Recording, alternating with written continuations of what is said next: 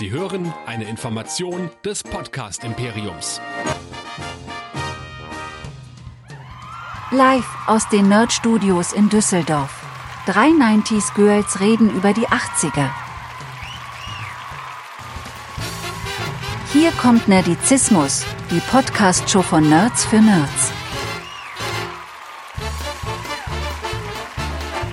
Heute mit Hero Nerds, dem Superhelden-Podcast. Und hier sind eure Gastgeber.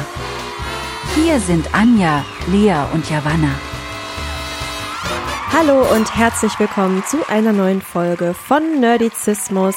Ich bin Anja und dabei sind heute die Lea und die Javanna. Hallo. Hi.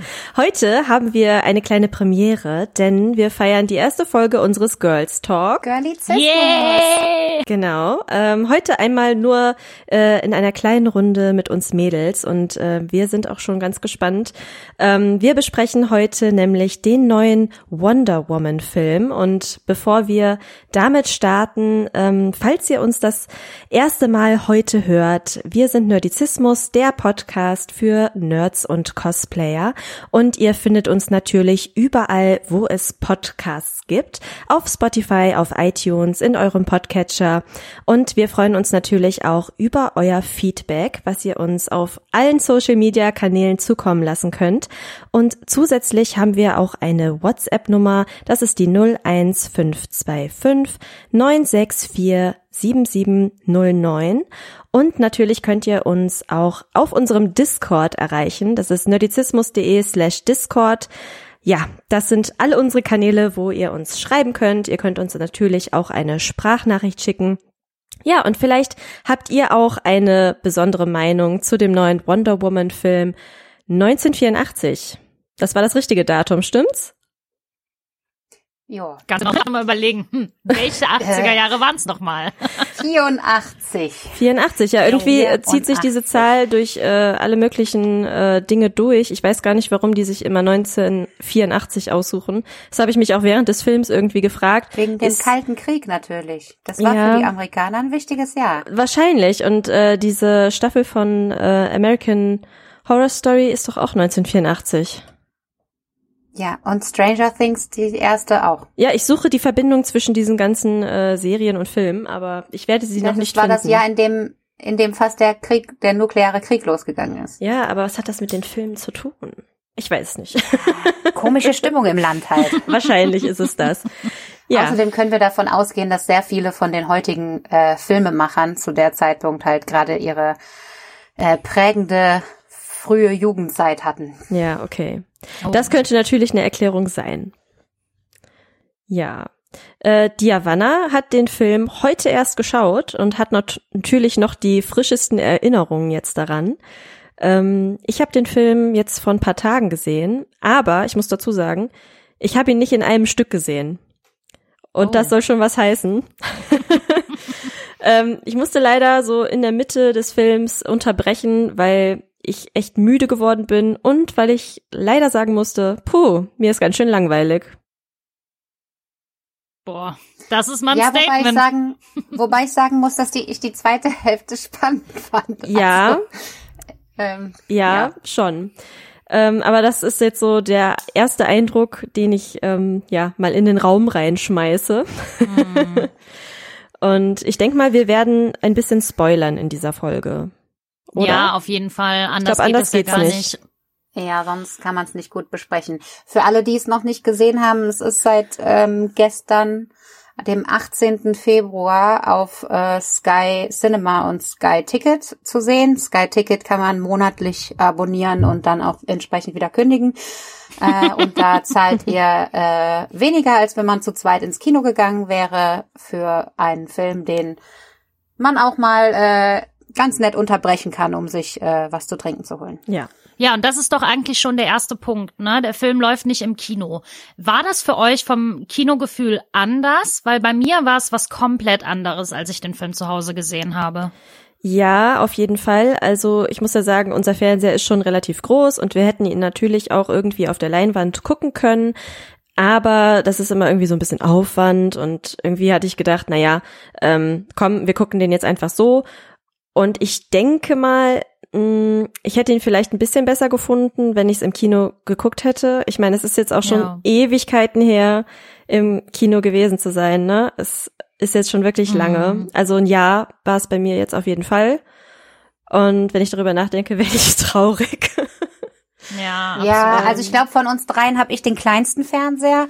Ähm, aber was ich andererseits gut fand, war, dass äh, ich es im Original gucken konnte. Und das Ja. geht bei uns hier in der Umgebung nicht so häufig. Da ist man auf der ähm, auf die Güte der wenigen Kinobetreiber, Mhm. die äh, OMO oder OV zeigen, angewiesen. Und das ist meistens äh, nicht unbedingt der Superheldenfilm, der dann gezeigt wird. Ja, das stimmt. Ja. Und ich war auch äh, sehr froh, dass wir den äh, im Original gucken konnten. Ähm, normalerweise fahren wir halt dann irgendwie nach Düsseldorf ähm, ins Kino, wo es dann den Film irgendwann zu einer späten Stunde im Original mal zu sehen gibt. Ähm, das war natürlich jetzt ein Vorteil, den zu Hause auch direkt auf Englisch gucken zu können. Ähm, ich hätte es mir auf Deutsch nicht angetan, glaube ich.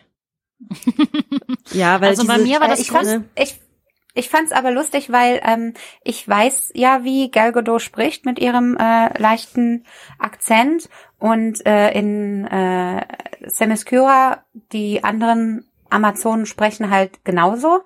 Und mein Freund, der den ersten Wonder Woman zwar mit mir gesehen hat, aber halt nur auf Deutsch damals, als der im Kino war, ähm, der äh, hat halt gefragt, wieso zum Teufel die mit einem Akzent sprechen, weil wenn jemand mit mir in der, meiner Muttersprache redet, dann habe ich ja keinen Akzent. ja. So. Ich finde den Akzent von ihr so süß und liebenswert. Ich höre das total gerne. Also ich mag ihre ihre Stimme einfach auch total gerne und ich möchte das Mhm. nicht ähm, verfremdet verfremdet haben. Auch wenn Synchronsprecher gute Arbeit leisten, ähm, kommt natürlich einfach nicht der Charakter so rüber. Also Klar, ist halt nicht Ne? der gleiche Vibe, ne? ja, Ja, mein größtes Problem war eigentlich, dass ich ständig auf mein Handy geguckt habe, ne? Also im Kino habe ich das ja nie, da sitzt du und da guckst Ja. du nicht auf dein Handy. Nee. Aber jetzt so, als ich dann vor dem Fernseher saß, dachte ich zwischendurch so, boah, irgendwie ist mir echt langweilig und habe dann die ganze Zeit auf meinem Handy gescrollt. Und so sind mir ein paar Sachen auch entgangen zwischendurch.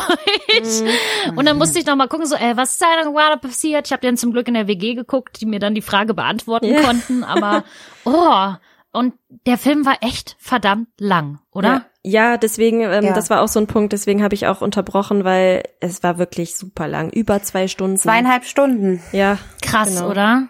ich fand es auch zu lang. Und Boah. man hätte das auch kürzen können. Also auf jeden Fall. Ähm, Ja, die Geschichte absolut. ist auf jeden Fall kürzbar. Ja, man hätte da so einen kompletten äh, Trip nach Kairo kürzen können. Ja. Ähm, Aber um, um halt die äh, Zuhörer mal ein bisschen abzuholen, mag eine von euch mal kurz zusammenfassen, was passiert, weil wie jeder weiß, ich kann keine Zusammenfassung. Ja, da ist Javi wahrscheinlich am frischsten drinne. Ja, ich wollte gerade sagen, ich habe es ja, äh, ich habe ja vorhin erst geguckt heute Morgen.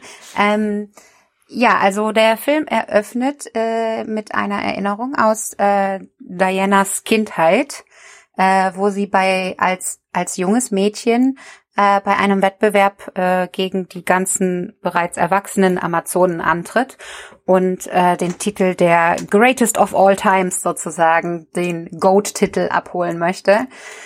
Ähm, schlägt sich auch erst ganz gut äh, auf so einem Ninja Warrior Kurs und dann äh, verliert sie zu Pferd aber leider die äh, ein bisschen die Aufmerksamkeit, weil sie äh, schaut, wo die anderen sind.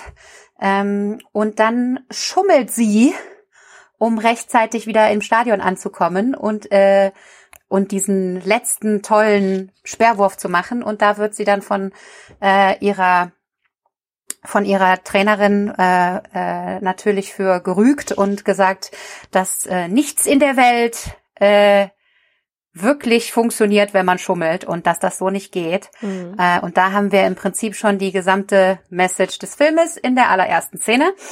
Und ähm, ihre Mutter sagt ihr dann aber, deine Zeit wird kommen. Äh, die Welt ist nur noch nicht bereit für dich.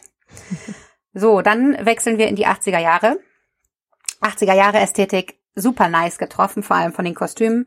Ähm, und wir sehen äh, ein paar Momente, in denen uns äh, nur ein kleiner Hauch von Wonder Woman gezeigt wird, wie die, wie sie so im Alltag Leute rettet. so eine Braut, die fast von einem äh, bei so einer Balustrade runterfällt und Oh, so ähm, cheesy, die erste Eröffnungsszene. So cheesy. Boah, ja, das ist Total. so eine, ja, das war richtig cheesy und ich denke, es war halt Absicht, um äh, zurück auf die Oldschool Linda Carter äh, Wonder Woman Genau. anzuspielen, weil die hat auch dieses Ja. Augenzwinkern gemacht und so. Also es war so richtig cartoonisch, Ja. 80er äh, Galore. Ähm, Was man aber erst nicht erwartet. Lust- So. Nee, Ja, man hat es genau. überhaupt nicht erwartet, weil man es aus dem ersten Film nicht kannte.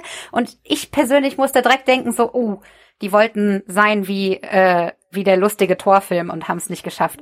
Aber das ist wieder eine Meinung. Wir wollten zurück zur Zusammenfassung. Ja. Äh, jedenfalls äh, sehen wir dann, dass äh, sie jetzt im Smithsonian arbeitet, ähm, also in einem Museum mit ganz vielen tollen Artefakten und da halt als Spezialistin. Und äh, wir werden, uns wird äh, ihre äh, ja, neue Freundin, Gegenspielerin, wer auch immer, die andere Person vorgestellt. Ähm, und zwar Kristen Wicks, äh, Barbara Ann Minerva. Und die äh, ist der Oberdog, inklusive kann nicht in kann nicht in äh, High Heels laufen, lässt ihren kompletten Taschen fallen vor ihren Kollegen, ist äh, unsozial und bla bla bla bla. Ähm, also das Übliche, der hübschen Frau wird eine Brille aufgesetzt und wir sollen alle glauben, dass sie ein, Ein totaler ist, Nerd ist, der ja. nicht mit Menschen umgehen kann. Ja. Äh, jedenfalls ist die auch eine tolle Spezialistin und wurde gerade neu angestellt vor einer Woche. Ähm, und ist total äh, fasziniert davon, dass das FBI gerne möchte, dass äh, sie sich was anguckt, denn in dieser ersten Cheesy-Szene wurde ein Juwelierladen ausgeraubt, aber nicht wegen der tollen neuen shiny äh, äh, Juwelen, sondern weil im Hinterzimmer mit Artefakten gehandelt wurde. Sie soll also die Artefakte äh, begutachten und dabei äh, findet sie das Hauptgimmick des Filmes, das sie als erstes als ein Fake-Artefakt aus Zitrin beschreibt. Ähm, das ja ein Material, was oft benutzt wird von modernen Leuten, die alte Artefakte herstellen wollen und teuer verkaufen. Äh, und Diana sieht das halt zufällig und weil sie fließend Latein lesen kann, ähm, liest sie so eine Inschrift vor, die halt sowas ähnliches sagt wie, ja, wenn du mich in der Hand hältst, darfst du dir was wünschen und dann wird das wahr. Und äh, da kommt dann im Prinzip auch schon, also äh, Barbara sagt, sie wüsste gar nicht, was sie sich wünschen soll, während äh, ähm, Diana dann sagt, ah, ich weiß, was ich mir wünschen würde. Und es weht ein wunderschöner Windhauch durch ihre Haare, um uns als Zuschauer zu signalisieren, dass ihr Wunsch äh, gerade tatsächlich auch ähm, gewährt wurde. So, ähm, genau. Und äh, um dieses Gimmick geht's dann, weil ein äh, gewisser äh, Herr Max Lord, der äh, geilste äh, ja, Pseudo-Evil-Name der Welt, ähm, dieses, dieses Ding, dieses Artefakt schon seit langer, langer Zeit sucht, denn es handelt sich dabei um einen sogenannten Wunschstein, was später im Film auch von Diana rausgefunden wird, ist, dass das äh, von ein von äh, einem Trickster-Gott erstelltes ähm, Artefakt Loki. ist. Ja, ja, viele Namen. Er hat viele Namen. ähm, und dass halt jede, jeder Wunsch natürlich auch was kostet. Wir kennen das alle. Äh, ne? Magie hat seinen Preis, bla bla bla. Äh, be careful what, what you wish for. Jedenfalls dieser Max Lord, der äh, quasi irgendwie eine Trump-Karikatur ist, der immer schon erfolgreich sein wollte, also Trump, bevor er Präsident wurde, will ich hiermit sagen, äh, der immer schon erfolgreich sein wollte, aber einfach alle seine Unternehmen in den Sand gesetzt hat, äh, wünscht sich dann eben von diesem Stein nicht nur, dass er erfolgreich ist, sondern er wünscht sich, dass er selber der Stein wird. Warum auch immer. Äh, jedenfalls löst sich der Stein dann quasi in Luft auf und äh, er ist jetzt der neue Stein und jeder Mensch, den er berührt und der dann die Worte sagt, ich wünsche mir das und das, äh, wird dann dieser Wunsch erfüllt und Max Lord kann sich dann dafür halt etwas nehmen. Und äh, so wird dieser sowieso schon großen wahnsinnige äh, möchte gern Ölbaron zu einem tatsächlichen Ölbaron und reißt die gesamten oder ich glaube mehr als die Hälfte der Ölreservoire der Welt an sich. Und ähm, wir sehen den Anfang davon in einer Szene, die ich vorhin schon kurz angesprochen habe, in Kairo. Ähm, ja, wo gut andere politische Probleme mal äh, zur Seite gestellt. Der werte Herr, dem die Ölfelder gehören, sowas sagt wie ähm, ich wünschte mir, dass äh, der Anspruch auf das Land meiner Vorfahren mir gewährt wird und dass alle äh, ketzerischen Heiden für, immer bestraft werden oder so ein Blödsinn. Und dann sagt Maxwell, ja, gebe ich dir und dafür nehme ich all dein Öl. Und der Typ so, hä, du kannst mein Öl gar nicht nehmen. Und dann meint er, gut, dann nehme ich deine Sicherheitskräfte. Und plötzlich hat er quasi eine kleine Art äh, Privatarmee und äh, wie gesagt, sehr viel Öl und da wächst so eine Mauer in Kairo. Ah, es ist auf jeden Fall ganz schrecklich. Da will ich jetzt nicht zu sehr drauf eingehen, weil dann rede ich mich in Rage. Jedenfalls kommt natürlich Diana mit ihrem neu gefundenen äh, alten Liebhaber Steve dazu. Steve, muss man dazu sagen, ist nicht er selber, der aus der Vergangenheit gekommen ist, sondern seine Seele wurde in einen anderen Körper, der bereits in den 80er Jahren lebte, projiziert. Ja, aber auch nur, weil sie es sich gewünscht hat. Sie hat Ja, sich ja, genau, ihn sie ja hat sich gewünscht. Genau. Das meinte ich. Der Wunsch wurde ja äh, gewährt, ne? Und wir wus wissen ja alle, ihr großer Wunsch, weil Wonder Woman äh, ja eine Frau ist, äh, kann Ja. sie nur den einen Wunsch haben, ihre große Liebe wieder zu haben. Ähm, jedenfalls ist Steve jetzt nicht er selber, sondern er bese- besetzt quasi den Körper von einem äh, arglosen Dude aus den 80ern, ähm, der aber Das ist so anscheinend noch alles kann, alles kann, was Steve so konnte, also gut fliegen und gut Auto fahren und äh, und dann äh, ach so ja und während die dann nach Kairo fliegen, das fand ich tatsächlich sehr cool, äh, haben sie noch den Invisible Jet von Wonder Woman mit eingebracht, weil äh, Wonder Woman jetzt plötzlich auch Magie kann. Ähm, und äh, weil ihr Vater hat das ja schon immer probiert und sie hat es noch nie hingekriegt, aber jetzt schafft es. Das, mit einem mit Wie einem. Teelöffel oder sowas, ne? Irgendwie so ein Ein kleines Kaffeekopf. Ja, Coffee und und und dann auf einmal schafft sie es ein ganzes Flut. Naja, egal. Ja, jedenfalls macht sie das, das vorhandene Flugzeug macht sie unsichtbar und so haben die dann quasi den Invisible Jet mit in diese Geschichte reingebracht, statt einfach ein tatsächlich, also ein comichaftes, unsichtbares Flugzeug zu haben, haben sie so drumherum gedichtet, dass Wonder Woman halt Dinge unsichtbar machen kann. Warum das Teil nicht auf dem Radar angezeigt wird, nur weil es unsichtbar ist, weiß ich nicht, aber die Erklärung ist natürlich Magie. So. Äh, in Kairo haben wir natürlich dann einen tollen Fight, wo äh, Diana ein paar Panzer wegtritt und so ein Scheiß. Ähm, äh, Entschuldigung, so ein Blödsinn. Äh, ein paar kleine Kinder gerettet werden müssen, die auf der Straße spielen und nicht sehen, dass da drei Panzer und ein Jeep angefahren kommen. und ähm, Steve, der zwar schon äh, mehrere Jahrzehnte bevor der vor der Erfindung dieses Raketenkopfes gestorben ist, äh, wusste trotzdem, wie man ihn bedient und konnte damit äh, Wonder Womans Lasso an einer strategisch guten Stelle platzieren, so dass sie das alles machen konnte. Aber während dieses Kampfes sehen wir, dass äh, sie nicht mehr unverwundbar ist. Oh mein Gott! Und plötzlich beginnen wir uns zu fragen, ah, könnte das von dem Wunsch sein? Ähm, wir sehen also äh, tatsächlich dann auch das erste Mal unsere Superheldin, über die wir uns so wahnsinnig gefreut haben, dass es eine starke Superheldin gibt, deren Film darauf basiert, wie stark und äh, unabhängig sie ist, als Damsel in Distress, die gerettet werden muss von ihrem wunderbaren Steve. So. Dann äh, springen wir wieder zurück nach äh, äh, nach äh, wo ist das Smithsonian? Nach New York.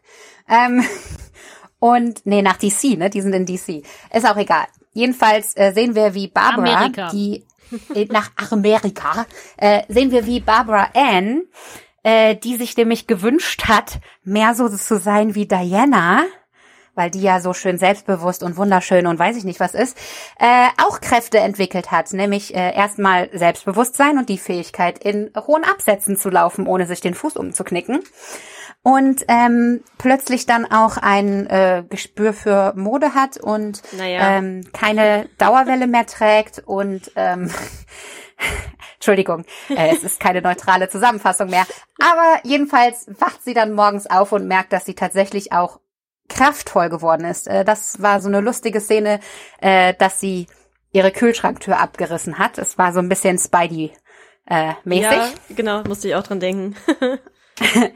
Und ähm, dann äh, merkt sie allerdings, dass äh, dass das eigentlich gar nicht schlecht ist, als sie mal wieder auf der Straße von einem Kerl dumm angesprochen wird und sich diesmal tatsächlich verteidigen kann und nicht auf Dianas Hilfe angewiesen ist wie vorher im Film. Und da sieht man schon so ein bisschen den Hass in ihren Augen brodeln und den Anfang ihrer Origin Story. Ähm, aber äh, noch äh, lässt sie sich nicht, gibt sie sich nicht der dunklen Seite hin, sondern äh, ihr gefällt bloß, was gerade mit ihr geschieht. Ja, dann äh, in äh, äh, in der Welt von Max Lord geht's dann dahin, dass er ein sehr erfolgreiches Business hat, weil plötzlich ja alle Öldinger von ihm sprießen und er so viel an sich gerissen hat. Ähm, er wird immer kranker, irgendwas ist kaputt mit ihm, wahrscheinlich der Stein oder vielleicht irgendein Fluch, wir wissen es noch nicht so genau. Und dann sieht man ihn mit seinem Sohn, ähm, der wegen einer Scheidung nur irgendwie alle paar Wochenenden bei ihm ist und ähm, ihm das dann irgendwie gerade nicht passt. Aber äh, auf jeden Fall redet er sehr merkwürdig mit seinem Sohn, dem der eigentlich nur total süß sein will und äh, sagt sowas wie du darfst deinen einen Wunsch doch nicht verschwenden und wir merken halt, dass jeder Mensch quasi von dem Stein nur einen Wunsch erfüllt haben kann. Deswegen hat sich äh, Max Lord wahrscheinlich auch selber in den Stein verwandelt, damit er dann über den Umweg von den Wünschen der anderen sich alles Mögliche holen kann. Ähm, wir äh, sehen den Gipfel seiner äh, seines Größenwahns, als er beim Präsidenten äh, quasi verlangt, dass er alle Macht und Respekt hat, die dieser Präsident hat, zusätzlich zu äh, allen äh, Kommunikationsmöglichkeiten und einem gewissen äh, Satellitensystem, wo Partikel äh, ähm, Generatoren eine Nachricht über die gesamte Welt schicken, äh, und weil das ja berühren ist, kann er das wohl irgendwie nutzen. Ähm, ja, jedenfalls wollen das natürlich Diana und Steve aufhalten und kämpfen ganz schön da. Äh, und dann kommt das erste Mal äh, Barbara in einem neuen Punk-Outfit. Noch nicht ganz in ihrer äh, Cheater-Form, wie wir sie später sehen werden, aber auf jeden Fall schon mal äh, äh, sehr punkig und hat keine Lust, ihren Wunsch jemals aufzugeben. Warum weiß sie, dass das äh, notwendig ist? Weil Diana und Steve praktischerweise äh, bei einem Schamanen waren, den Barb gefunden hat, der wohl äh, Maya-Vorfahren hat, die äh, und ein großes, großes Buch der Maya-Geschichte zu Hause liegen hat und das noch nie irgendwem gezeigt hat, weil seine Vorfahren das so gewollt haben, in dem drin steht, dass dieses Wunschding halt nur gebrochen werden kann, wenn man entweder seinen Wunsch offiziell zurücknimmt oder den Stein zerstört. So, äh, Barbara hat in dem Moment natürlich gemerkt, oh scheiße, ich will meinen Wunsch gar nicht zurückgeben und wenn die jetzt äh, dem äh, Max Lord was tun, dann äh, wird mir das ja trotzdem genommen. Also äh, fühlt sie sich jetzt wie der persönliche Bodyguard von Max Lord äh, und beschützt den aus irgendeinem Grund. Und als die dann gemeinsam in einem Privatjet sind, ähm, sagt sie auch äh, Worte so ähnlich wie ähm, ich möchte ein Raubtier sein. Also im Englischen hat sie gesagt Apex Predator. Ähm, und so wie noch nie jemand vor ihr war. Äh, und das ist quasi der Wunsch, der sie dann zur full-blown Cheater-Bösewichtin macht. Ähm, und dann äh, haben wir äh, die Szene, ähm, genau, also Diana merkt, dass alles in sich zusammenfällt und dass sie äh, ihre Kraft immer mehr verliert und dass der einzige Weg ist, dass äh, sie Steve quasi gehen lassen muss. Das merkt Diana natürlich nicht selber, sondern Steve muss sie selbst darauf hinweisen, dass er hier nichts zu leben hat und dass die Welt doch wunderschön ist und dass sie noch so viel Leben vor sich hat und sich nicht äh, auf ihn fokussieren soll. Und äh, bei einem ja mehr oder weniger tragischen Abschied äh, von den beiden äh, nimmt sie dann offiziell ihren Wunsch zurück und äh, kriegt ihre Kraft wieder und kann jetzt plötzlich fliegen, äh, weil das äh, ja Steves Ding war und äh, er gesagt hat, dass Fliegen eigentlich ganz leicht ist und deswegen probiert die das einfach mal aus, auch mit ihren tollen Superheldenposen in der Luft natürlich. Ähm, und äh, dann nimmt sie ein Artefakt an sich, das äh, eine goldene Rüstung ist, die wir in den Trailern schon gesehen haben.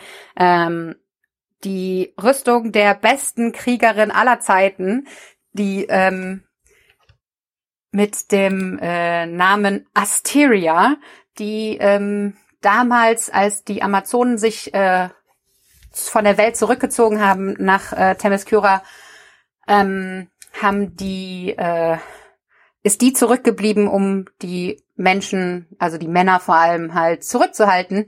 Und deswegen haben alle Amazonen ihre Rüstungen zusammengeschmolzen und ihr die beste Rüstung aller Zeiten gegeben. Und diese Rüstung hat Diana in ihren Jahren jetzt auf der Erde gefunden und hatte die bei sich zu Hause rumstehen. Und die hat sie jetzt halt angezogen, um sich gegen Max Lord zu richten. Und da, als sie ihn findet, an diesem äh, Studio sozusagen, wo er sein Signal über die ganze Welt schicken möchte oder auch das tatsächlich tut, äh, da treffen wir dann auf die tatsächliche Cheetah, äh, die ein bisschen aussieht, als wäre sie vom Cat-Set weggelaufen. Ja, danke schön. Äh, Oh. ja, nur eigentlich, also tatsächlich finde ich, so hätte Cats aussehen können, weil die hatte Ja. wenigstens noch das coole Make-up im Gesicht und nicht diese creepy äh, Verschmelzungsding. Ich habe den Cat-Film nicht gesehen, weil ich glaube, sonst kriege ich Albträume. Aber Ja, ich konnte Ja. den auch nicht sehen. Die Also- Trailer waren mir schon zu viel. also ich Aber ich war auf jeden Fall froh, dass diese Cheetah-Szene im Dunkeln stattgefunden Ja. hat und dass es eine Kampfszene war, Und nicht bei Tageslicht, nicht so ja, ja. Genau. Und, und sie hat auch keinen Evil-Monolog oder so gehalten, dass wir sie nicht genauer ansehen mussten. Ja. Äh, jedenfalls hat sie alle ihre Menschlichkeit verloren und ist deswegen jetzt vollkommen äh, zum Biest geworden. Äh, also hat sie auch einen Schwanz, der aus irgendeinem Grund gewachsen ist und Krallen. Ähm, Wonder Womans goldene Rüstung ist grandios und diese Flügel, die wir auch im Trailer gesehen haben, sind nicht zum Fliegen da, sondern als Schild. Und dann wirft die die irgendwie ab und äh, ja verpasst Cheetah den Elektroschock äh, ihres Lebens, um sie irgendwie außer Gefecht zu setzen. Aber wir kennen ja Wonder Woman, die tötet nicht, also legt sie die da einfach hin und geht dann rein zu Max Lord, äh, der immer noch der Meinung ist, you can have it all, but you, äh, you just have to want it. Äh, also den Slogan des Kapitalismus sozusagen. Und man sieht, wie er halt äh, vollkommen verrückt seinen Broadcast an die ganze Welt sendet und dabei äh, seine Krankheit scheinbar irgendwie verschwindet. Er hatte da auch in diesem Privatchat mit Cheetah sowas gesagt wie, er würde sich seine Jugend schon ein Organ nach dem anderen von den Leuten zurückholen, wenn es sein muss. Also vollkommen abgedreht. Ähm, aber natürlich ähm, schafft es Wonder Woman, äh, ihr Lasso der Wahrheit um seinen Fuß zu wickeln äh, und ihm ins Gewissen zu reden, beziehungsweise eigentlich nicht in sein Gewissen, äh, weil er sagt, was sagst du mir das? Ich, äh, mich interessiert es nicht. Sie sagt stattdessen, dass sie mit der ganzen Welt geredet hat und daran appelliert, dass äh, man selber die der, We der Wandel in der Welt sein muss, den man sehr gerne sehen möchte. Äh, wir haben noch einen Schnitt zu äh, Max Lords Sohn, der weint und nach seinem Papa ruft und sich fragt, warum der nicht da ist, ähm, obwohl er sich das doch so doll wünscht, dass der Papa da ist. Ähm, und da wir vorher im Film von Diana schon gehört haben, dass das Lasso nicht nur dazu da ist, dass man die Wahrheit sagt, sondern auch, dass man die Wahrheit sehen kann, sieht Max anscheinend eine Version, Vision von seinem Sohn, die ihn dann, der da ganz äh, verzweifelt und weinend äh, in den Trümmern steht, hat dann ein Flashback zu seiner eigenen Kindheit, wo sein Vater zu ihm scheiße war und besinnt sich dann darauf, dass er so nicht zu seinem Sohn sein will. Und deswegen beschließt er dann, dass er seinen seine große Hasstirade da aufgibt und stattdessen zu seinem Sohn geht und nimmt offiziell seinen Wunsch zurück. Wohin, äh, woraufhin dann alles äh, äh, ja wieder rückgängig gemacht wird, weil alle möglichen anderen Leute auch ihre Wünsche zurücknehmen. Und ähm, ist ein bisschen kitschig, aber wir kennen ja Wonder Woman, so gehört sich das für äh, für ihre für ihre Marke, sag ich mal. Und dann kriegen wir noch die große Moral äh, von dem Sohn ans äh, äh, ans Herz gelegt, dass ähm, man äh, geliebt werden kann, ohne was dafür zu tun und dass der Papa sich gar nicht beweisen muss und dass äh, er auch nicht ihn stolz machen muss, weil er liebt ihn einfach nur, weil er sein Papa ist.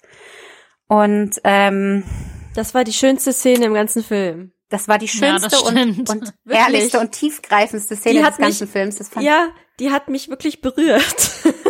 Mich auch, weil ich da auch persönlich gerade mit äh, zu kämpfen habe. Aber ähm, das fand ich auch super, super schön. Und dann äh, sehen wir Wonder Woman in einem Winter Wonderland, äh, wie sie den Schnee bewundert und die Glitzerlichte und so weiter. Und dann ist da, oh mein Gott, der Typ, in dessen Körper Steve gefangen war, mit dem Outfit, das Diana für ihn ausgesucht hatte und sagt sowas wie, die Welt ist so wunderschön und die Welt ist so viele Dinge. Also ein Satz, den vorher Steve quasi eins zu eins so gesagt hat. Und äh, sie lächeln sich an und so ein kleiner Flirt und dann so, ja, einen schönen Tag noch. Und äh, alles war wieder gut. Und dann äh, sehen wir in der Endcredit-Szene noch mal Linda Carter, unsere die Original geil. Wonder Woman. Das Ja. fand ich sehr sehr cool. Die äh, Beste da, Szene. die ist unterwegs und da fällt so eine Laterne um und die hält die halt auf. Und dann sagt so eine Frau, oh, danke, danke, danke, danke. Und man sieht die die ganze Zeit nur von hinten in so einem blauen Umhang und auch mit so einem Goldarmband-Ding. Und man denkt schon so, hm, sieht ein bisschen Wonder Woman aus. Und dann dreht die sich halt um und dann ist das Linda Carter und die macht ihr Zwinkern und ähm, man äh, ja, die hat halt im Prinzip in dem Film diese Asteria, also diese überkrasse Amazonin gespielt, die zurückgeblieben ist und die an, anscheinend, wie wir jetzt sehen, auch immer noch auf Erden wandelt und äh, Gutes tut. Ja. ja, das war sehr charmant. Also diese Endszene. Ne, war, war ein nette, nette, netter Auftritt. ja. Ich fand das super. Aber sie Also haben es auch direkt, sie haben es auch die, sie haben es auch direkt mit Einblendung äh, ähm, erklärt, quasi wer das ist und warum das toll ist für die Leute, die es nicht direkt erkannt haben. Sehr gut. Ja, gut. Aber ja, süß. Also wie gesagt, süßes, bisschen kitschiges, aber sehr süßes Ende äh, zu einem Film, der, wie man schon an meiner Kurzzusammenfassung hier gehört hat, einfach viel zu lang war. Ja, Unfassbar. Das, unfassbar lang und ja, wie gesagt, ähm, diese diese Zeitgeschichte mit Steve, die war für mich persönlich total unnötig. Ich meine, ja, es ist ein Die war Problem schrecklich. für Wonder Woman, aber ich fand halt dieses, das mag ich generell in Filmen nicht, wenn jemand ähm, zu einer anderen Person wird. Und Ja. dann ist es aber, wir sehen halt nicht die Person, sondern wir sehen, ah ja, wir sehen Steve, damit jeder auch kapiert, dass es jetzt die Seele von Steve ist. Wir sehen jetzt Steve so, wie sie ihn sieht, aber eigentlich sieht er anders aus. Also wie mit dieser ich hab, also in dieser Spiegelszene. Szene, in dieser Szene, wo sie ihn auf der Party trifft und umarmt und dann die Kamera sich so im Kreis dreht, habe ich gesagt so, hä? Hä? Hä? Weil ich dann erst dachte so, haben die jetzt gerade, also hat er jetzt wirklich sein Face geändert oder ist er, was, hä? Und dann fand ich auch noch, dass Chris Pine aus irgendeinem Grund überhaupt nicht aussah wie Chris Pine in der. Der sah komisch aus, oder? Der sah die erste Hälfte des Films total komisch aus. Ich weiß nicht, ob da irgendwelche Reshoots waren oder sowas, äh, aber das sah mega merkwürdig aus. Ja, fand ich auch. Aber Ja. ich finde halt prinzipiell, ich bin eh kein Fan von Steve. Ich finde den in den Comics auch nicht wahnsinnig toll, weil ich halt finde, Wonder Woman ist so eine Standalone-Frau, ne? Mhm. Die braucht das halt nicht, dass sie noch so einen Sidekick hat halt. Und gerade in diesem Film war Steve so unfassbar unnötig. Ja, total. Diese einzige Szene, in der er wirklich notwendig war, war, als Wonder Woman auf der Straße mit den Kindern war und da sein Fahrzeug kurz davor gehalten hat, damit nichts passiert. Ja, da war er der Shining Armor Held, um unsere Damsel in Distress zu retten und es hat mich richtig genervt. Ah ja, und da muss Also, ich kurz einwerfen, weil Chris mich darum gebeten hat. Äh, in dieser Szene mit den Kindern äh, konnte man sehen, dass eins der Kinder eine Puppe war. Ernsthaft? Da habe ich Ja, gar nicht drauf geachtet. doch, Wie lustig. Das, das war sehr, sehr deutlich zu erkennen. Es war, ja, amüsant. Also ich finde es halt so traurig, weil man braucht Steve auch nicht für den Emotional Range von ähm, von Wonder Woman. Die kommt auch total gut ohne den zurecht. ja, Richtig, ich fand nämlich, dass die äh, in der Szene, wo die mit Barbara gesprochen hat und gesagt hat, dass ihr, dass sie mal verliebt war und dass das schon ewig her ist und dass er tot ist, das war so emotional, es war Ja. so schön. Genau, das war toll. Und dann die Bindung zwischen irgendwie so, denen, ne? Das wäre viel, man hätte das mehr ausbauen können, ähm, Ja. dass es halt so zwischen den Frauen einfach diese, diese freundschaftliche Beziehung, dass man die, das die in den Freundschaft, die dann Vordergrund mit stellt. Eifersucht, die Ja. mit Eifersucht quasi äh, zerstört wurde. Genau, das, Mhm. das wäre eine viel interessantere ähm, Hauptgeschichte als jetzt, ja, aber ich wünsche mir doch this one thing. Ja, wie sie es auch äh, gesagt hat, äh, I, can I have this one thing? Ähm, nein, kannst du nicht, er ist, er ist gestorben. Es tut mir leid. Ja, ähm, er ist jetzt schon länger tot und das ist natürlich schlimm. Und ähm, Ja, ich bitte dich, als ob Aber, die drei äh. Jahrzehnte lang oder Ja. was, noch länger, ne? Warte, der erste, erste Weltkrieg die war hat, ja noch länger. ja, die hatte ein halbes sechs, Leben sechs, mit dem. Ja, sechs Ja. Jahrzehnte, sechs Jahrzehnte lang in Trauer, ich bitte ja, dich. ja, richtig. Nee. Also die, die hat den gekannt für was? Zwei Monate und dann ist der gestorben und dann soll die 60 Jahre um den trauern so sehr, dass sie ihre ganzes Wesen dafür aufgibt. Das Ja. ist irgendwie. Das ist so unglaubwürdig, ne? Und wie gesagt, ich finde das so viel schöner, weil ähm, was ich halt toll fand, ist, ich bin kein Fan von äh, Kristen Wiig, weil ich, ich mag sie einfach nicht so gerne. Ähm, aber was ich gut finde, ist, dass die nicht irgend so eine junge, junge Schauspielerin genommen haben, Ja, sondern Tatsache. eine Frau ähm, Ende 40. Ja, ähm, eine erfolgreiche Frau in Hollywood, Ende 40. Ähm, ja, also die ist halt aus dem aus dem Comedy-Bereich, ähm, da ist sie sehr sehr viel unterwegs. Ähm, ich mag die Filme mit ihr meistens eher nicht so, aber ich fand die Besetzung an sich gut. Ich fand auch, dass die Ja, wahnsinnig Kristen gut Wiig gespielt ist- hat. Kristen Wiig ist ja sogar älter als Gal Gadot. Ja, genau. Also sie sie ist jetzt, ich glaube 47 oder 48 wird sie die dieses ist, Jahr. ja, die ist 73er Jahrgang. Genau. Und ähm, Gal Gadot ist äh, f- äh, 85er Jahrgang. Ähm, genau. ich ich finde es halt toll, dass sie nicht irgend so eine so eine Jungschauspielerin, sag ich jetzt mal so salopp, äh, genommen haben, die so zu ihr aufschaut, sondern einfach eine.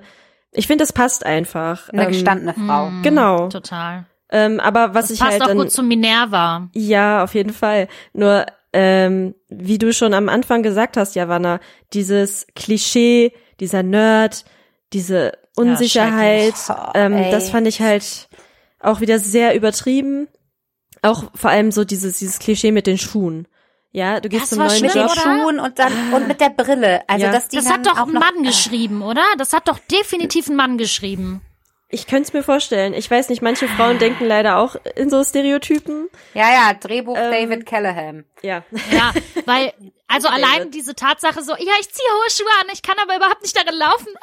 da dachte ja. ich mir schon so, was ist das denn für eine, für ein Bullshit? Wer zieht denn bitte hohe Schuhe an, in denen man nicht laufen kann? Also, sorry. Vor allem ist sie angeblich, also äh, bei ihrem den ersten Tag, den wir sie sehen, äh, wurde sie, ist das ja ihr erster Tag an dem Job und sie wurde vor einer Woche angestellt. Und dann, also entweder man trägt zum Vorstellungsgespräch die äh, hohen Schuhe und merkt, dass man das nicht kann. Oder also doch, man, man sieht doch nicht am ersten Tag was an, mit dem man nicht umgehen kann. Also man will Ja, Ja. das ist halt so, ja. Ja, aber hab überspitzt gerade mal halt hier- vieles, ne? Ich habe gerade mal hier Dave äh, Callahan äh, geöffnet auf Wikipedia. Äh, die Auswahl seiner Filmografie beinhaltet Doom, Horseman, The Wow. Expendables, Godzilla. Nein, okay, da, ja, Ah, okay, warum schreibt okay, er denn so ein, okay. warum schreibt er dieses Drehbuch? Äh, ja, okay. Also ich ähm, finde das eh ganz schrecklich, wenn ähm, wir einen Film haben, in dem Frauen eine Hauptrolle haben und da nicht eine Frau irgendwie noch am Drehbuch mitgearbeitet ja, hat. zumindest als Co-Autorin. Naja, wir haben ne? ja in der Produ Genau. wir haben ja in der Produktion haben wir äh, Patty Jenkins mit drin und Gal Gadot Ja, hat auch selber wenigstens. mitproduziert. Aber ähm, Ja. also äh, 2017, als angekündigt wurde, dass es das geben wird, hat das Zack Snyder angekündigt und da hatte ich schon Angst, dass der das schreibt äh, oder die, oder Regie führt. Also ich bin schon froh, dass Patty Jenkins zurück ist. Ja. Die hatte auch wohl eine ganz andere Vision äh, für den Film. Da äh, vielleicht wird, werden wir dann bald auch den Patty Jenkins Cut bekommen. Ja, das wäre schön. Das, da- das wäre auf jeden Fall interessant. Ähm, ich möchte noch was sagen zu unserem Bösewicht, den ich eigentlich gar nicht so böse finde, weil ähm, er handelt natürlich ähm, ja in sehr egoistischen Absichten. Er ist aber nicht so ein klassischer Dr. Evil, der jetzt irgendwie die ja er ist halt irgendwie ich weiß auch nicht, wie ich ihn genau beschreiben soll, aber er hat halt Ja, wie ein schlechter Trump halt. ja, genau. Er hat halt nicht so dieses super evil Face. Es ist halt Pedro Pascal ohne Bart. Ähm, Ja, schrecklich. Ich fand, aber der hatte für mich dieselben Creepiness-Level wie äh, Ewan McGregor Voll. in Birds of Prey. ja, Das hatte genau dasselbe Level von, ich mag dieses Gesicht eigentlich, wieso ist der so eklig? ja, genau, genau. Äh, Also ich finde ihn super spitze. Er hat es sehr, sehr toll gemacht. Also wie er so diesen Wahnsinn richtig rausgelassen hat. Ähm, man konnte die Sabberfäden teilweise irgendwie sehen. Und Ja. das hat mir äh, persönlich sehr viel Spaß gemacht, weil ich habe ihn wirklich ähm, als, als Schauspieler sehr lieb gewonnen, jetzt durch The Mandalorian. Ich fand den einfach klasse. Ähm, und natürlich auch in Game of Thrones. Ähm, Ich fand den auch grandios. Er hat's in, toll äh, gemacht. Kingsman Golden Circle.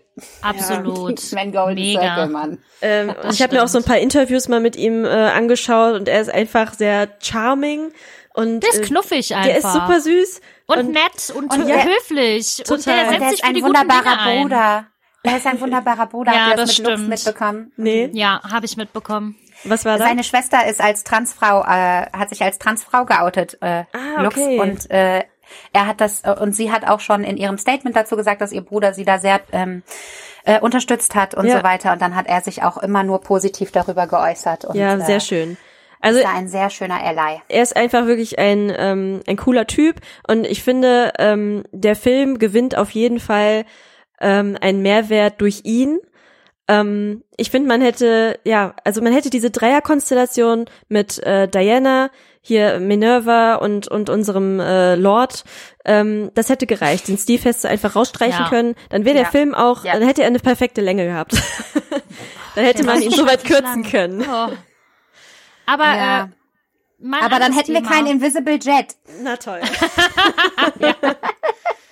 Mal ein anderes Thema. Ich hatte mich ja auch viel gefragt mit den 80ern, ne? Ähm, und hattet ihr auch das Gefühl, dass die 80er gar nicht so präsent waren? Also, Ja. wie du gerade sagtest schon, in, am Anfang in der Szene fand ich auch so, als man das erste Mal ähm, das Bühnenbild so gesehen hat, das sah alles der nach 80ern aus. Und dann das einzige Mal noch im Sportstudio. Und Mhm. ansonsten war das für mich überhaupt nicht 80er. Also Diana hatte ja auch immer super schicke Sachen an und die sah halt auch aus, als als könnte sie jetzt so rausgehen. Das war Ja. mir nicht 80er genug. Ja, aber die sieht auch nur aus, als würde sie jetzt so rausgehen, weil jetzt gerade 80er wieder in sind. Ja. Die hatte schon extreme Schulterpolstern und diesen ganzen, äh, diesen ganzen äh, Boss-Bitch-Look. Äh, das hättest du vor zehn Jahren nicht bringen können. Mhm. Da wäre sie rausgefallen. Nur, nur weil wir jetzt auf 80er Jahre Ästhetik stehen, könnte sie es auch jetzt wieder tragen.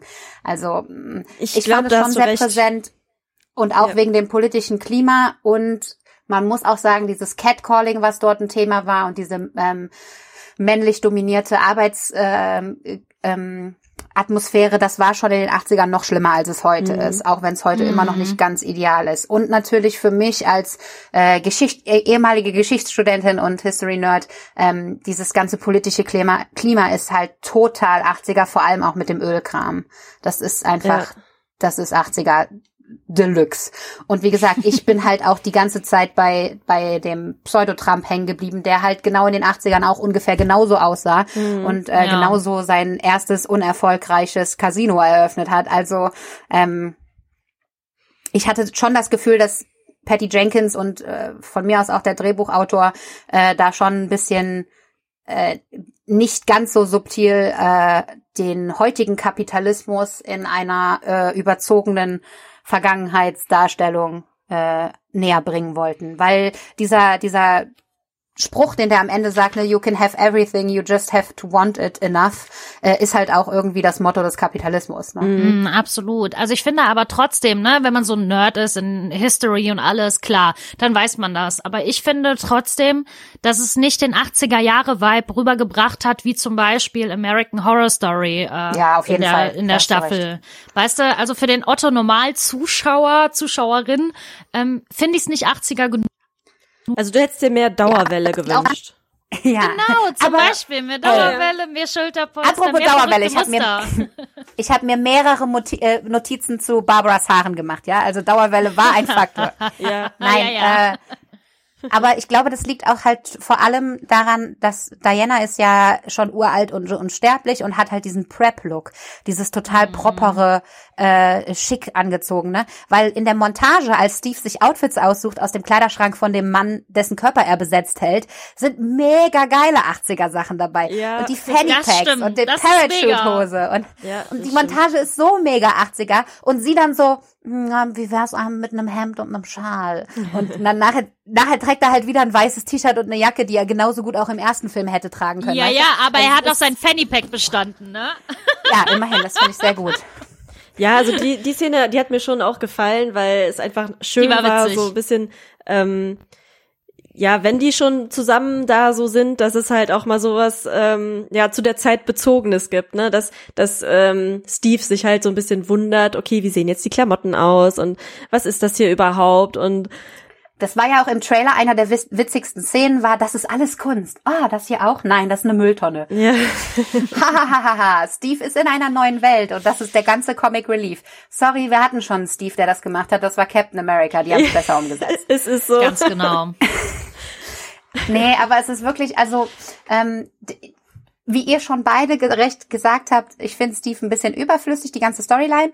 Ähm, aber ich glaube, der ist halt vor allem da drin auch für so Comic Relief Sachen, weil der macht Ja, die blöden total. Sprüche und der weiß nicht, was los ist, deswegen müssen ihm Sachen erklärt werden. Und äh, ich finde es, ich finde es süß. Ich meine, ähm, außer dass er am Anfang so merkwürdig aussah, am Ende sieht er ja wieder aus wie er selbst. Ähm, seine Liebe zu den Flugzeugen, als die ihm die davor äh, stellt, äh, ist so süß und das ist so und der ist wieder auch zu gut für die ganze Welt. Ne? Der ist ja am Ende der, der sagt, Ja, hier, natürlich. komm, ich bin schon tot, du musst mich gehen lassen. So, Mhm. also Ja, aber kam bei dir nicht auch die Frage auf, wieso braucht jeder Film eine Love Story? Also wieso braucht Ja, vor allem ein Film ja. wie Wonder Woman eine Love Story? Ja. Warum können wir nicht einfach unsere Superheldinnen bekommen ohne Love Story? Carol Danvers hat es auch geschafft in Captain Marvel. Ja. ja, und äh, Batman hat, glaube ich, noch nie eine wirkliche Love Story gehabt. Ja, also es ist irgendwie immer akzeptierter, dass der Superheld, der männlich gelesene Superheld, ähm, der kann der ähm, Single Forever sein und äh, der hat vielleicht mal hier und da eine kleine Bettgeschichte, aber bei einer Frau ist es halt wieder ganz anders. Eine Superheldin, die muss natürlich noch irgendwie zu jemand Stärkerem aufsehen oder etc. Und Ich hatte halt vor allem das Gefühl, dass diese Liebesgeschichte nur drin war, weil, also, weil das dann mal kurz gezeigt hat, dass sie halt auch irgendwo ein bisschen menschlich ist und nicht immer nur Ja. Goody Two Shoes, die das äh, Beste für die Welt im Kopf hat, sondern manchmal halt auch an sich selbst denkt. Und das muss dann aber ja natürlich wieder über, äh, ähm, muss, muss sie, ähm, äh, da muss sie dann drüber hinweg kommen, um wieder die Welt zu retten. Muss sie sich selbst wieder zurückstecken, so. Ja, man muss ja auch bedenken, dass sie krass imbar war im Film, ne? Also, man sieht ja diese Anfangsszene, aber wie sie, ist sie auch, ist sie. Äh, man sieht ja am Anfang, wie sie als kleines Kind bei diesen ganzen riesigen Amazonen mitwirkt und da einer der schnellsten und besten ist und so. Dann kann sie nachher fliegen, dann kann sie nachher Dinge unsichtbar machen. Wonder Woman ist eine krasse Braut und das ist geil. Ja. Aber Weißt du, was ich, weißt du, was ich noch schlimmer finde jetzt? Jetzt, wo in diesem Film 84 gezeigt wurde, was die alles kann, dass die dann in der fucking Justice League so unterbenutzt wurde. ja, ja, das ist halt immer, so traurig, ne? Ja, ja, also, ja. äh, Ich, ich weiß, was du meinst. Ich finde auch die, also Liebesgeschichte vollkommen überflüssig. Ähm, Steve ist ein netter Kerl, aber den habe ich da nicht gebraucht. Und äh, ja, dann hätte ich lieber mehr von dem Sohn gesehen. ja Der arme oder- kleine Sohn, der ja, seinen Papa nur alle stimmt. paar Wochenenden sehen kann und den Das trotzdem war voll so traurig. Ja. Oder halt diese Geschichte mit ähm, ja Minerva und Diana und halt diese Cheetah-Sache, die man ja vielleicht auch noch ein bisschen hätte, ja diese Verwandlung von ihr hätte man vielleicht noch ein bisschen ähm, mehr zeigen können, weil ich war Ja, nee, da total hätten wir nur überrascht. schlimmes CG bekommen. Ja, wahrscheinlich, aber ähm, mich hat's halt umso mehr irgendwie so ein bisschen geschockt, weil ich persönlich bin mit den Comics und der Wonder Woman Geschichte an sich nicht so vertraut. Ähm, und dass auf einmal da halt so eine ähm, Gegenspielerin, dass es die überhaupt gibt, wusste ich jetzt nicht. Ähm, jetzt bin ich natürlich schlauer, aber dass es halt Cheetah gibt und ähm, ich finde, das hätte man halt irgendwie ein bisschen mehr aufbauen können. Das war Ja, halt so dieser, dieser Vorkampf vor dem Hauptkampf, den sie dann da bestehen muss gegen den Genau. Wunschstein und ja, weiß ich nicht. Ja, zumal halt Cheetah auch die wichtigste Gegenspielerin von Wonder Woman in den Comics ist. Ja, und da Das ist aber ja, werden wir sie nie Das wieder ist echt sehen. Ja. ein bisschen genervt hat, ne? Also ich habe mich auch die ganze Zeit Ja. gefragt, wann verwandelt sie sich endlich, wann verwandelt sie sich endlich, weil ich ja wusste, sie ist halt ein Tier, ne? Mhm. Also so, Ja, und eigentlich hätte sie halt irgendwie das am Ende auch beibehalten müssen, quasi. Weil, Ja. also wir haben es ja nicht mehr gesehen.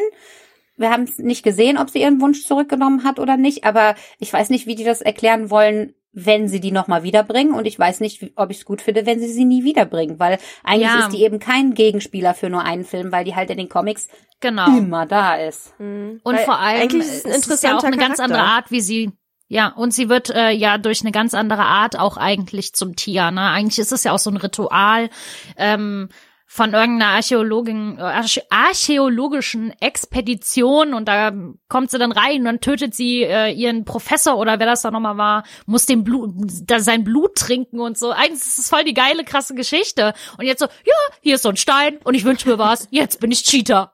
Ja, vor allem, ich wünsche mir Ja. zu sein wie Diana. Und dann wird sie halt zu so einem Raubtier. Das, Ja, super Nee, das seltsam. Raubtier ist der zweite Wunsch. ja, okay, Also, okay. ne, der zweite Wunsch war, ich möchte so sein, wie nie jemand vorher war und ich möchte ein Apex Predator sein. Ja. Also das habe ich, den, den Schritt habe ich schon verstanden, weil ich möchte sein wie Diana hat nur dazu geführt, dass sie auf hohen Schuhen gehen kann und dass sie sich jetzt selbst verteidigen kann. Und dass sie plötzlich alle Männer mit ihr flirten. Ja, ja.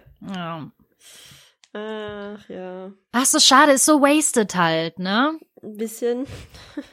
Vor allem, ich hatte so ein bisschen das Gefühl, als, als wir sehen, sie hat ihre Kräfte und dann wurde sie draußen auf der Straße nochmal von demselben Typen angemacht, äh, der sie da schon mal bedroht hat, ne, der sie schon mal belästigt hat. Und dass sie sich dann wehrt, das wäre so ein tolle, das wäre das wäre so ein Moment für eine Origin-Story. Ne? Ja, da voll. kommt mir immer wieder, immer wieder in den Kopf dieser Twitter-Thread, den ich mal gelesen habe, für äh, einen weiblichen Joker, die äh, zu, zum Joker quasi geworden ist, weil ihr ständig gesagt wurde, lächel doch mal mehr. Oh lächel ja. doch mal mehr. Ja, voll, voll die gute Idee. Und dass das Cheetah, ein, also eine Raubkatze, ihren Origin darin hat, dass sie Catcalling-Opfer ist, finde ich Das halt ist einfach, halt geil, das ist ja. eine Nuance. Das ist Ja. super. Ja. Finde ich auch gut. Ja. Und das hätte halt auch jetzt so ein bisschen, ähm, naja, unseren Zeitgeist auch getroffen, ne? Also Total, das passt mega. das, das ist ja nichts, es ist ja kein neues Thema und es ist seit ein paar Jahren und seit ähm, MeToo und so weiter ähm, haben wir halt diese Themen immer wieder so rumfliegen durch Social Media und so weiter und das wäre halt echt mega. Stattdessen haben wir in dem Film äh, quasi die Lehre bekommen, wenn du nicht gerade Wonder Woman bist oder äh, Cheetah, dann äh, hast du eh keine Chance, dich gegen Catcaller zu äh, wehren. Und äh, das fand ich irgendwie echt scheiße. Ja.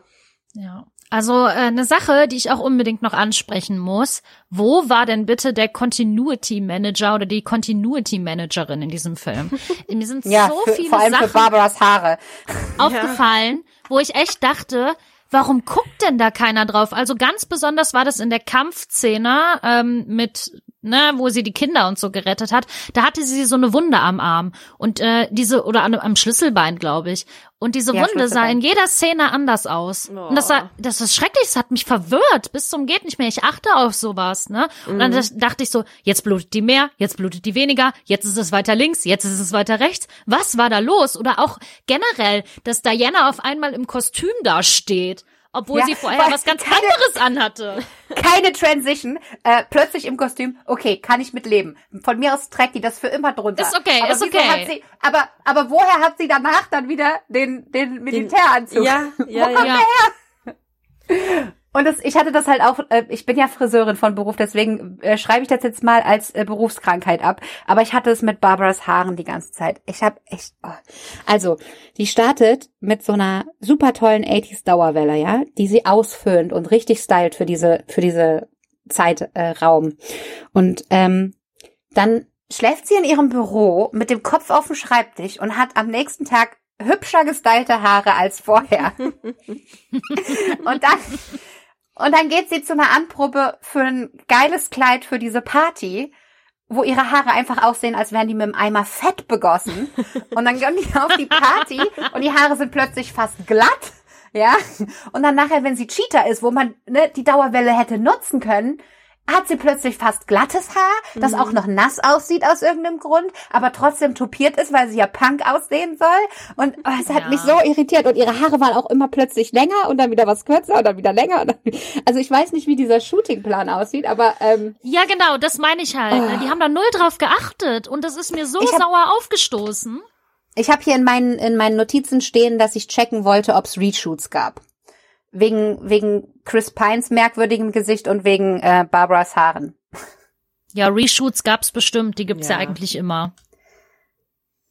Ja, aber halt, ob die irgendwie gehetzt waren oder wegen Covid anders oder was weiß ich, weißt du, weil äh, ob da irgendwas Besonderes mit war. Also ich weiß ja zum Beispiel aus dem ersten Film haben die ja ein paar Reshoots gemacht, weil Gal Gadot schwanger war und die das dann nochmal, äh, beziehungsweise während die schwanger war, nicht weil, äh, wo die dann äh, weil sie schwanger war, den Bauch so mit äh, Greenscreen bedeckt haben, damit die das nachher nachbearbeiten können. Ähm, und Krass, ich, wusste ich gar nicht. ja, äh, und ich frage mich, ob das zum Beispiel mit Chris Pines, ja, vor allem, die hat die ganzen Stunts dann gemacht, als sie noch schwanger war und schon einen Bauch hatte und so. Und die haben Krass. einfach bei dem Kostüm so den, die haben aus dem Kostüm quasi Rock und Crop Top gemacht und dann so grün dahin gemacht, damit die dann am Computer die normale Rüstung dahin machen konnten. Naja, was ich eigentlich sagen wollte, ist, ich dachte halt, dass ähm, Chris Pine vielleicht schon in einem neuen Projekt war oder so, weil ähm, vielleicht erinnert ihr euch noch bei ähm, bei Avengers hatte hatten wir das ähm, mit äh, mit ähm, Captain America, der schon seinen Snowpiercer Schnurrbart hatte, der mussten die, da mussten die so eine Prosthetik drüber machen und bei äh, ähm, war es bei Superman vs. Ba äh, Batman vs. Superman oder bei Justice League, da hatte Henry Cavill schon seinen ähm, Schnurrbart, den die überschminkt, äh, beziehungsweise den die mit CGI rausgemacht haben, was auch ganz, ganz schlimm aussah. Und Stimmt, ich dachte, der vielleicht war sowas. Und ich dachte, vielleicht war es sowas, warum äh, da Chris Pine irgendwie im Uncanny Valley für mich gelandet ist. Ja, der sah kann seltsam aus. Der sah einfach nur seltsam aus. Also ich Aber nur das in der ersten, also nur in den ersten paar Szenen. Später halt nicht mehr. Das ist mir halt total aufgefallen. Sag mal, was fandet ihr in dem Film denn gut? Invisible Jet. Ey, ich habe hier, ich habe hier drei Sachen in Großbuchstaben stehen. Ne? Okay, Das, das eine ist äh, 80s Aesthetic, ja. Invisible Jet und Diana in Gold. Ja, aber Die, hab ich, die Diana, Sachen habe ich in Großbuchstaben. zu Diana in Gold muss ich ja auch noch mal was sagen, weil auf diese Szene habe ich mich so gefreut. Ich habe das im Trailer gesehen, dachte so, oh mein Gott, die wird die Hälfte des Films diese neue Rüstung haben. Und dann hat die im Endeffekt diese ganze Rüstung fünf Minuten an und die Flügel gehen nach einer Minute kaputt. Was die, war das die, denn die, bitte? Die sind ja noch nicht mal ganz kaputt, sondern die, die wirft die ja ab. Weil Cheetah die schon so sehr ver ähm, äh, Ja, und dann ja, ist das aber so die stärkste wie Rüstung, sad ist weißt das denn? Ja. Das wird so in Szene Genau. gesetzt mit diesen Flügeln und so. Was ich geil fand, war halt, äh, die Rüstung ist so stark, dass äh, äh, Asteria damit die ganze Menschheit abhalten konnte. Und dann kommt Ja. Cheetah mit ihren Krallen so und reißt da alle Federn raus. Das war so okay, affig, alle- oder? Ja. Alle Männer konnten abgehalten werden, aber nicht eine Frau mit äh, äh, ähm, Leopardenmuster. Unfassbar. Naja, ich fand das, das fand ich auch sehr traurig, aber ich fand das Kostüm geil, vor allem, weil äh, ich am Anfang des Filmes das Kostüm ganz, ganz schrecklich fand. Ich fand, das war viel weniger detailliert als im ersten Teil und es sah alles billig und viel zu glänzend aus. Und vor allem in der Kairo-Szene, wo die es dann das äh, plötzlich anhatte, sah das irgendwie voll leuchtend und übersteuert aus. Und erst später, als die äh, in äh, beim Präsidenten waren, bei dem Kampf sah das erst wieder normal aus, so wie im ersten Film. Und äh, deswegen fand ich die goldene Rüstung eine sehr schöne Ablenk ähm, eine sehr schöne Alternative, weil das halt wieder nach einer Rüstung aussah und eben nicht nach einem billigen Halloween-Kostüm. Okay. Ähm, soll ich kurz sagen, was ich gut fand? Ja, Äh, ja, also wie, wie ich auch schon ähm, ein bisschen erwähnt hatte, ähm, mir gefiel einfach die Endszene gut, weil die mich halt wirklich berührt hat. Ich fand das total süß. Äh, auch wenn es halt wirklich ein bisschen kitschig war, aber irgendwie, ich fand es irgendwie schön. Ähm, ja, diese, diese 80s-Ästhetik fand ich auch cool. Ähm, ja. Äh, ich, ja. ja. Ja. Und das sagt halt leider schon sehr viel über diesen Film aus. So, hm, ja. Hast du denn auch also, irgendwelche Highlights, Lea? Also wie gesagt, ich fand die Anfangsszene mega. Die hat mir total Spaß gemacht. Da war ich voll drin. Dachte so, oh Ja, mein Gott, das wird ein gut. geiler Film. Da habe ich voll Bock drauf. Und Äh, aber- ja, dann, hm. Aber äh, da will ich ganz kurz rein, weil ähm, weißt du noch, äh, wir waren ja damals gemeinsam im ersten Wonder Woman Film im Kino Genau. und wir haben beide geweint, als das angefangen hat. Richtig, wir hatten so- Gänsehaut und alles. Wir hatten Gänsehaut Epic. und haben geweint, weil wir nicht wussten, dass wir sowas mal sehen wollen äh, mit den Armen. Und das hatte ich hier nicht, überhaupt nicht. Ich auch ich habe die ganze Zeit nee. gedacht, Baby Dianas Outfit sieht aus wie irgend so ein Billy- Billow Wrestling Outfit, weil da überhaupt keine Details dran sind. Das, das Schönste an der ihrem Kostüm war das Stirnband. Ich meine, die Schauspielerin hat richtig viel Spaß gehabt, die hat das super toll gemacht, aber ähm, äh, dieser Ninja Warrior Kurs, das, da hat mir das äh, CG nicht gut gefallen, wo die da gesprungen sind und so.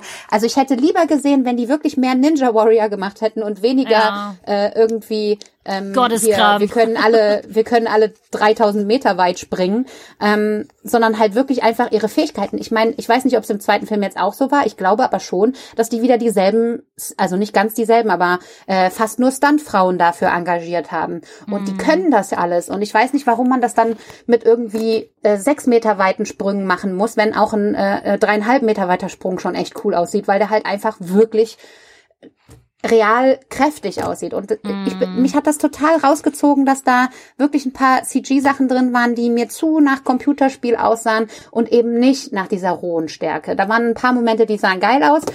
Ähm, das waren dann sicherlich auch die, wo wirklich am Set geklettert und gesprungen wurde. Aber sobald da irgendwas, das hat mich total rausgeholt.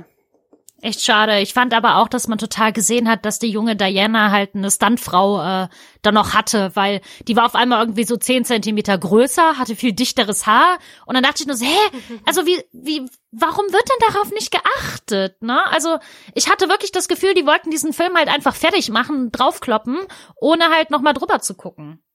Und das ist so schade. Ja, das stimmt.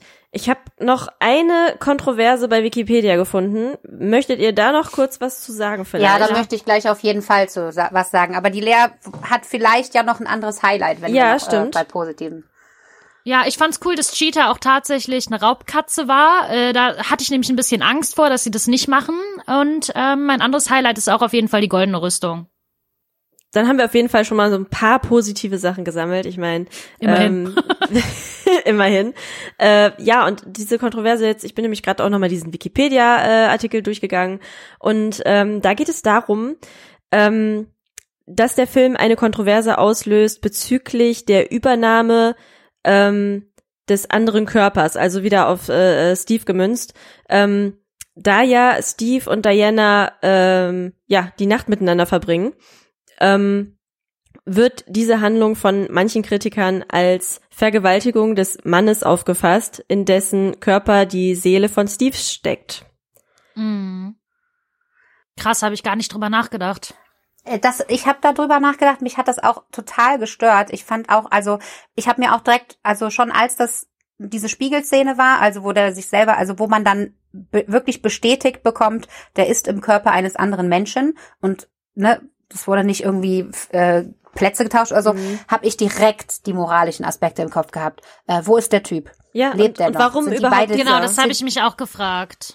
Sind die gleichzeitig in dem Kopf wie bei Seelen oder ist der blank äh, wie im äh, in, in Get Out oder ist äh, ähm, ist der jetzt äh, gerade quasi in seinem Glauben von äh, Nachleben oder wo ist die, dieser Ja, Typ? ja. Und das hat mich nicht losgelassen und ich hatte gehofft, dass es irgendwann angesprochen wird, Mhm. aber wurde es halt nicht. Und stattdessen kriegen wir dann am Ende noch den Typen noch mal vor Gesicht gesetzt, äh, Ja. der dann noch mal denselben Satz sagt, als hätte der jetzt plötzlich Hm, das fand als ich ganz, hätte er ganz schlimm. geträumt, so, ne? Als hätte Ja. er geträumt und da, diesen Satz so mitgenommen und ich, ja, also wenn ich jetzt auch mehr drüber nachdenke, finde ich es halt einfach so ein bisschen weird und das ist einfach so, die haben sich das so zusammengepuzzelt, wie es ihnen halt gerade passt, ob das jetzt logisch ist oder Genau. nicht. Ähm, da haben die überhaupt nicht drüber nachgedacht und das finde ich halt so billig.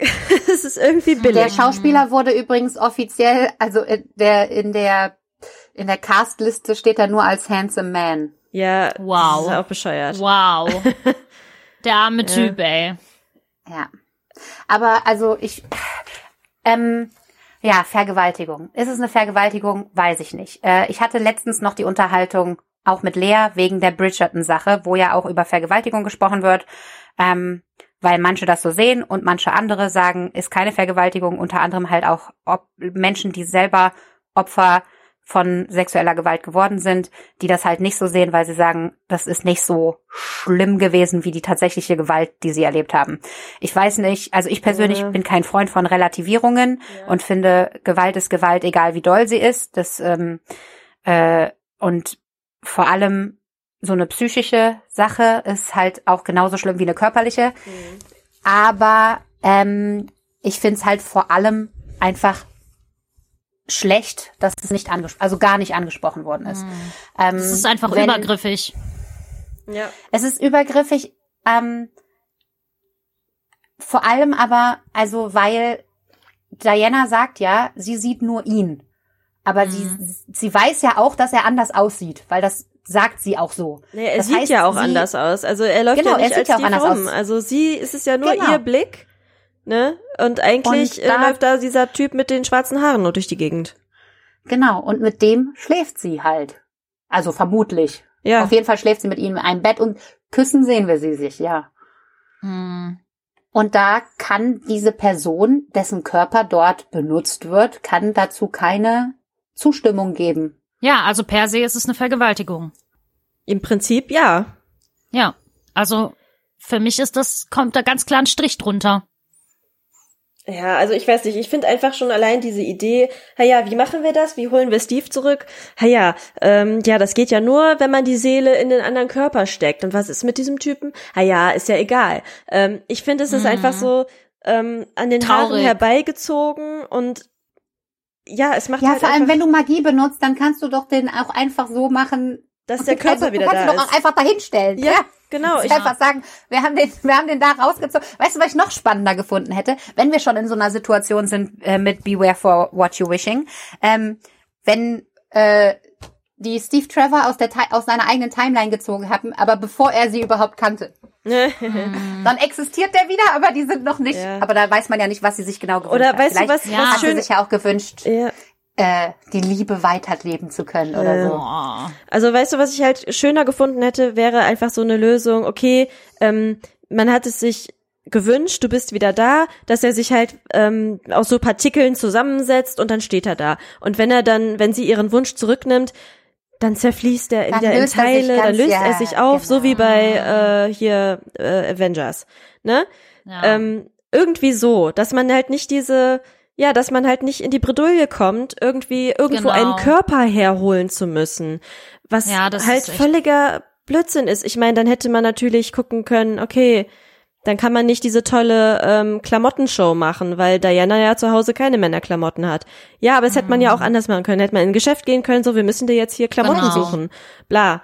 Ähm, dafür Vor allem, jetzt- weil sich ja im ne? Film auch gezeigt wird, dass Diana ohne Ende Geld hat. Ja, als sie das Auto von dem ägyptischen Taxifahrer einfach mal kauft. Ja, Ja. also ich weiß nicht, man hätte es einfach klüger lösen können und ich finde halt diese, ja, mit Handsome Man äh, Geschichte, das, das ist wirklich blöd. Ist einfach blöd. Ja, die hatten halt irgendwie so ein Puzzle, aber die Puzzleteile passen nicht zueinander. Und nachher, kennt ihr das? Weißt du, wenn man so versucht, zwei Ja. Puzzleteile ineinander zu stecken, die gar nicht passen und dann sieht es furchtbar Mhm. aus. Ja, genau so ja, ist es. genau so war es bei dem Film leider. Also ich finde super äh, schade. Und vor allem, also, äh, wo du, wo, wo du jetzt gerade nochmal Handsome Man gesagt hast, ist mir das nochmal bewusst geworden. Dann hätten sie doch wenigstens irgendwie so einen durchschnittlich aussehenden Kerl mal nehmen können und mal gucken, wie äh, Wonder Woman darauf reagiert. Weißt du so? Ja. Aber Ja. sie sieht ja Wieso nur ihn. sieht der Typ auch noch fast so aus wie er? ja. Ja, ja, ja. Naja, Ach, gut. Mädels, es ist so Ähm, schade, oder? Es ist schade, aber wir können uns äh, darauf gefasst machen, dass es auch noch einen dritten Teil geben wird. Ja. Oh, echt? Äh, genau, es ist ein, es, ähm, es gibt insgesamt quasi vier Filme. Einer davon ist ein Film über die Amazonen. Da bin ich ja mal gespannt Äh, drauf. Genau, Das da könnte cooler Patty werden. Jenkins, da würde Patty Jenkins wird da aber keine Regie führen, sondern nur in der Produktion beteiligt sein. Okay. Und äh, der soll wohl spielen in der Zeit, äh, also die, der fängt an quasi, wenn Diana das äh, die, die Insel verlässt, also während der Zeit des Ersten Weltkriegs. Und der soll auch die äh, ein Verbindungsstück sein zwischen Wonder Woman 84 und dem dritten Wonder Woman Film. Okay, dann sind wir mal gespannt. Ja. Und der kommt zuerst und danach kommt dann der dritte Cool. Wonder Woman Film. Nice. Alright. Ja.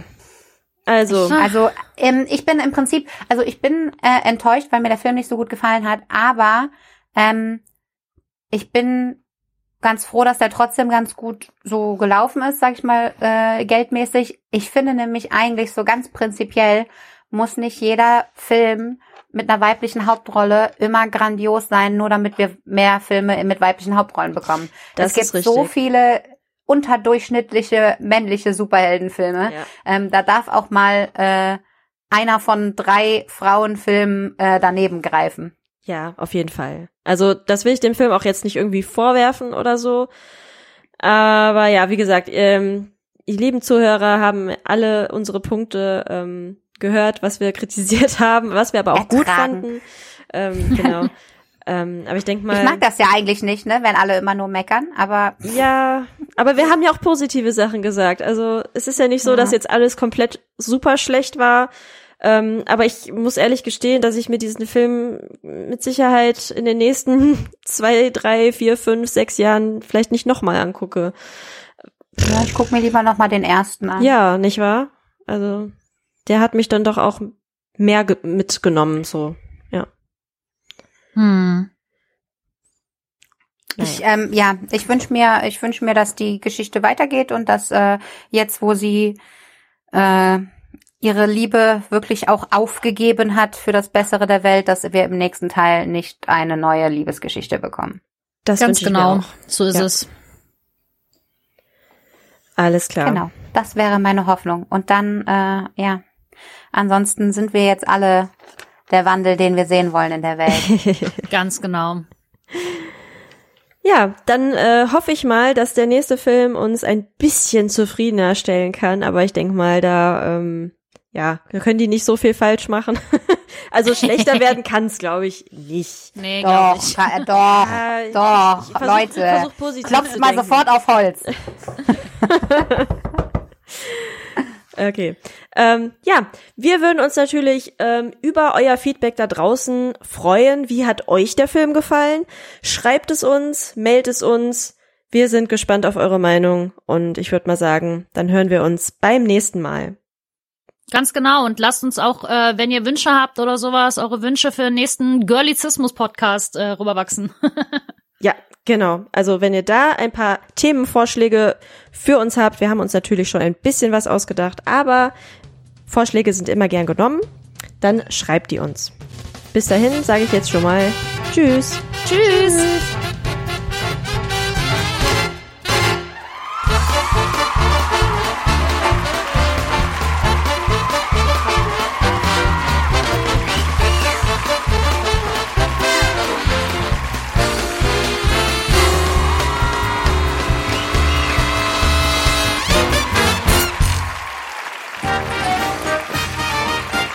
Eine Produktion des Podcast Imperiums.